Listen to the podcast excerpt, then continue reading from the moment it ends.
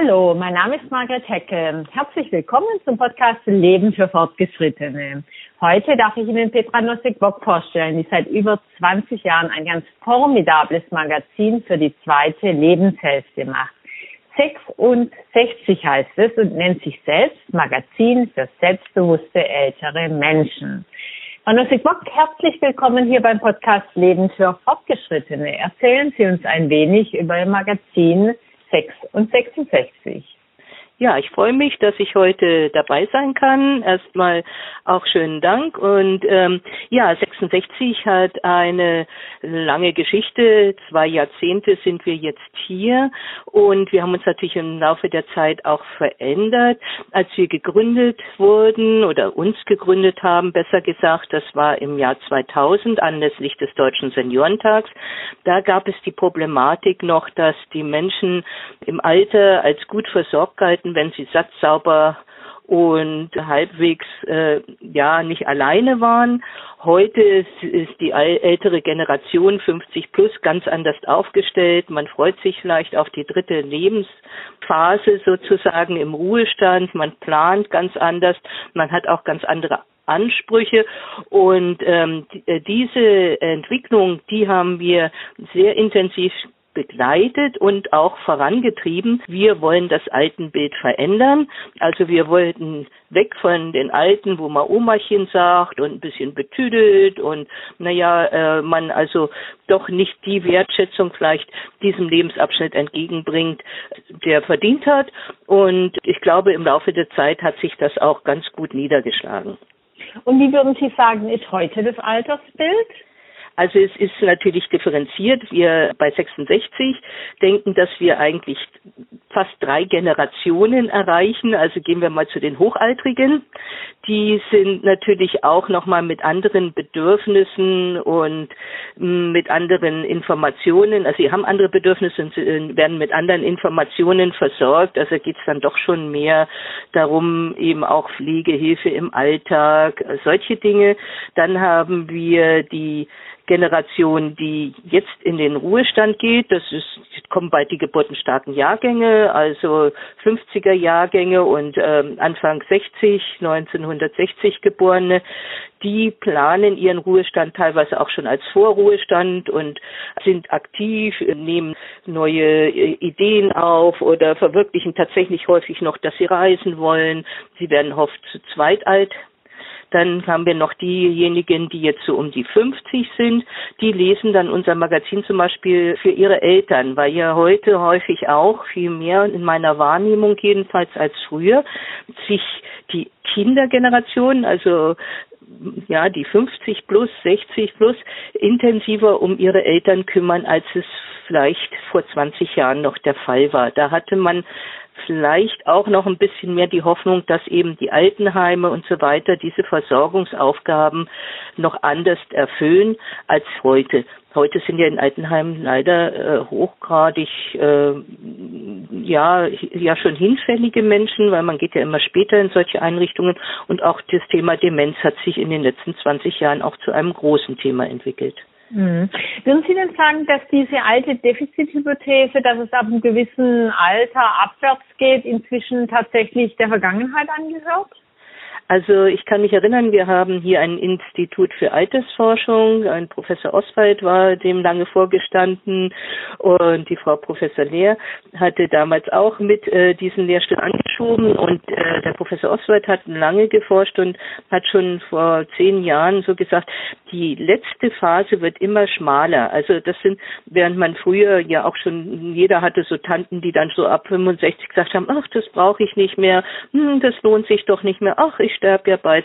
Nicht? Und äh, dann hat sich das 20 Jahre hingezogen und heute ist es so, dass es oft dann so zwei, drei Jahre ganz komprimiert dann wirklich auch körperliche Einschränkungen gibt, geistige Einschränkungen, aber die Menschen doch viel länger noch in einem sehr guten, fitten, aktiven Zustand alt werden. Geht natürlich leider nicht auf, für alle, aber es werden immer mehr, die ja gesund oder zumindest mit nicht so vielen Einschränkungen alt werden. Was sind die beliebtesten Themen bei Ihnen im Magazin? Wir erscheinen immer viermal im Jahr, also nicht ganz quartalsweise. Und im ja, Frühsommer hatten wir ein Heft, da hat ein Kollege, der ist also 70 plus, der ist also plötzlich mal so richtig in einen, ja, in ein Essay gegangen zum Thema, das haben wir dann getitelt, plötzlich ist die Party vorbei, wo er dann gesagt hat, jetzt kippt's ins andere, dass es nur noch fröhliche, nur noch äh, unternehmenslustige, nur noch feiernde Senioren gibt und so ist es ja dann auch nicht. Ne? Also wenn der Partner stirbt, was ist dann? Und auch so, wenn man so merkt, die Leistungsfähigkeit bei einem wird ein bisschen weniger und er hat es ganz toll zusammengefasst und da gab es sehr, sehr viel Leserreaktion. Mm. Ne? Also so ein Thema kommt dann auch mal gut an, weil es wieder gegen den Strich gebürstet ist. Mm. Oder in, dann hatten wir einen Artikel, der war, wurde auch ex extrem intensiv genutzt, glaube ich. Also wir merken das ja immer an den Rückmeldungen. Ähm, da ging es drum um Begleit-Apps. Also wenn Alleinstehende, oft Frauen auch, die möchten gerne ähm, am kulturellen Leben teilnehmen, Theater, Kino und so weiter. Und dann müssen sie noch abends von der Haltestelle nach Hause und so, haben aber niemanden, den sie anrufen könnten, wenn sie sich unwohl fühlen auf dem Weg. Und da gibt es inzwischen einige Services, teilweise sogar kostenlos, man anrufen kann, dann kann man sich mit denen unterhalten, die wissen, wo man gerade lang geht. Also solche solche Themen, das ist jetzt das, was wir im Moment merken, dass das nachgefragt wird. Oder äh, im kommenden Heft greifen wir eins auf. Da hat sich ein Professor in Wien Gedanken gemacht, dass seine Germanistikstudenten Stars und Serien bei Netflix eher kennen noch als die Klassiker von Goethe und so weiter. Mhm. Da haben wir gesagt, dann werden wir mal das Thema Netflix und digitales Fernsehen auf die Art und Weise aufgreifen. Und wir merken also, ja, wie gesagt, es gibt nicht das eine Thema, sondern es ist immer doch eine, äh, doch eine relative Bandbreite von Themen, die wir dann nochmal speziell aufgreifen. Und natürlich, was auch immer sehr gut ankommt, wenn bekannte Persönlichkeiten schon aus dem Zielgruppenalter porträtiert werden, hatten wir jetzt einen Stifter, einen sehr äh, bekannten Unternehmer mit einem bunten Lebenslauf. Und da kam auch, also, ja, kam auch viel positives Feedback dann. Wenn ich jetzt mal eine ganz ketzerische Frage mhm. stellen darf, braucht es denn überhaupt ein eigenes Seniorenmagazin noch, wenn Sie sagen, na ja, die Zielgruppe ist eigentlich gar nicht mehr, ist eigentlich ganz normal und das, die Themen werden vielleicht auch von normalen Medien in Anführungszeichen abgedeckt? Ja, also das glaube ich ganz bestimmt, weil wir uns die Frage immer wieder mal stellen, gerade wenn man schon so lange da ist. Und natürlich, wir sind ja ein gemeinnütziger Verein.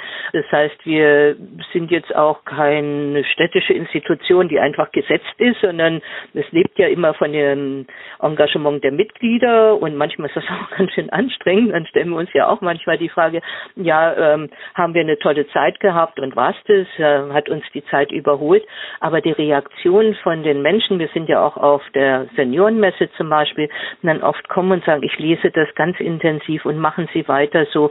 Das ist ein Zeichen, dass wir auf jeden Fall äh, noch ein Seniorenmagazin brauchen. Allerdings werden wir uns jetzt auch ein Stück nochmal weiterentwickeln, denn unser Verein, der ja der Herausgeber dieses Seniorenmagazins ist, heißt der Verein zur Förderung des äh, Dialogs der Generationen.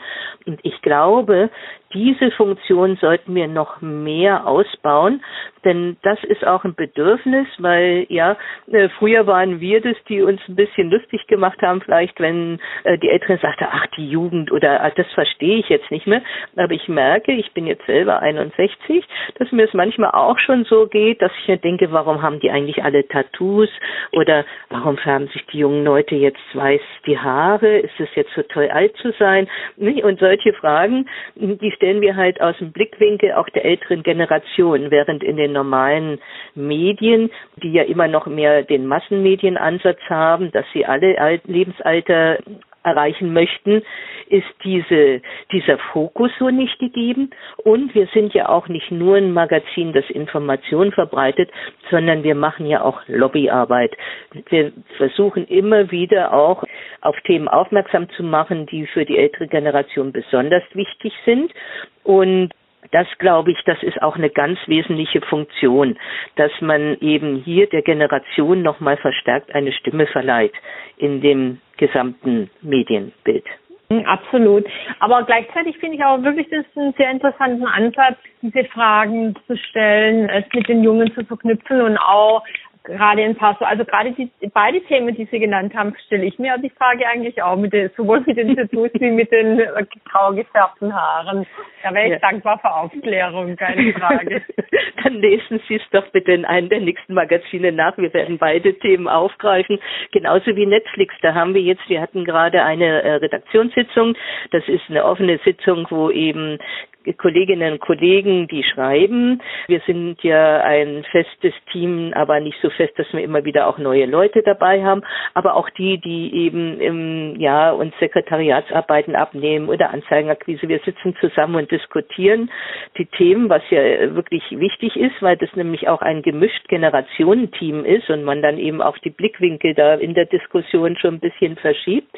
Und wir haben auch dieses Netflix-Thema, da haben wir dann gesagt, ja, früher da hat man halt dann gefiebert, wenn ich habe jetzt Dallas gesehen, andere Denver oder sonst irgendwelche Serien, dann musste sich eine Woche gedulden, bis es weiterging. Und wenn man zu müde war und eingeschlafen ist, dann hat eben keiner einem, wenn man Glück hatte, hat einem jemand, ein Kollege oder Kollegin erzählt, wie es ausgegangen ist, aber sowas wie heute mit Mediathek, dass ich auf Wikipedia nachlesen kann, das mache ich jetzt manchmal, wenn ich sage, ach, ich will den Film nicht mehr zu Ende sehen. Oder jetzt gar, dass man sich eben über diese Digitalfernsehkanäle drei oder vier Serien hintereinander anschauen kann. Also das ganz andere Verhalten, ja, das kennen wir so nicht. Und das ist auch was, äh, dass da so durch die Hintertür dann auch das Stückchen Digitalisierung mit ins Heft kommt oder in unseren Dialog reinkommt, aber nicht mit dem großen Aufrufezeichen Achtung, hier Digitalisierung, wie es manchmal so ist, Serie zu und so weiter, sondern äh, durch die Lebenswirklichkeit, durch die Veränderung der Verhaltensweisen.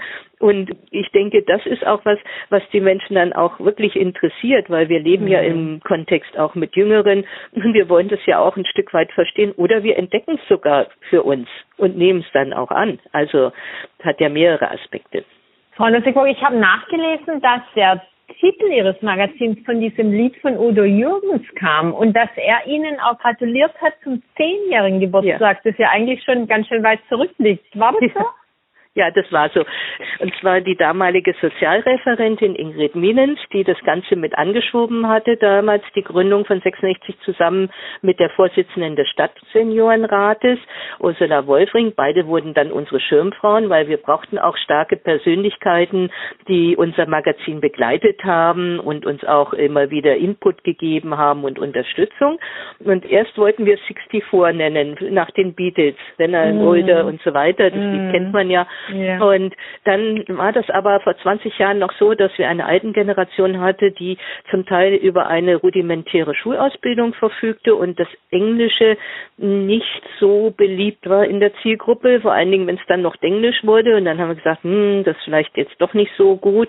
Und dann kam eben die Idee von Ingrid Mielens, Mensch, mit 66 Jahren, da fängt das Leben an, das ist doch was, ne? Und dann haben wir gesagt, mhm. ja, können wir aber nicht einfach so nehmen. Dann haben wir dem Management von Udo Jürgens geschrieben geschrieben und dann kam ein handschriftlicher Brief von Udo Jürgens zurück, dass er sich freut, dass sein Lied Titel unseres Magazins jetzt äh, wird und dass er uns das erlaubt. Den haben wir natürlich aufgehoben und dann zum Zehnjährigen hatten wir auch einen Empfang bei der Stadt Nürnberg und dann haben wir gesagt, ja, da schreiben wir nochmal, dass es uns jetzt zehn Jahre schon gibt. Das freut ihn ja vielleicht auch und dann kam dann auch was zurück. Haben den Brief dann damals beim Empfang auch verlesen und wir sind noch heute glücklich drüber, weil, sagen wir mal, die Liedzeile ist eigentlich zeitlos. Also mit 66 Jahren, ja, vielleicht fängt das Leben auch mit 65 an oder mit 63. Kann schon sein, das kann man nicht so an der Zahl festmachen. Und manche sagen auch zu uns, ach, ich lese Ihr Magazin schon, ich bin ja noch nicht 66, sage ich ja kein Wunder, äh, ist kein, äh, keine Sache. Ne? Das ist halt ja mhm. nicht, dass das die, die jünger sind, nicht auch lesen dürfen, aber das ist eben doch, glaube ich, so, die Kernzielgruppe ist schon Richtung Ruhestand und ja, ich sag jetzt mal dritten Lebensabschnitt.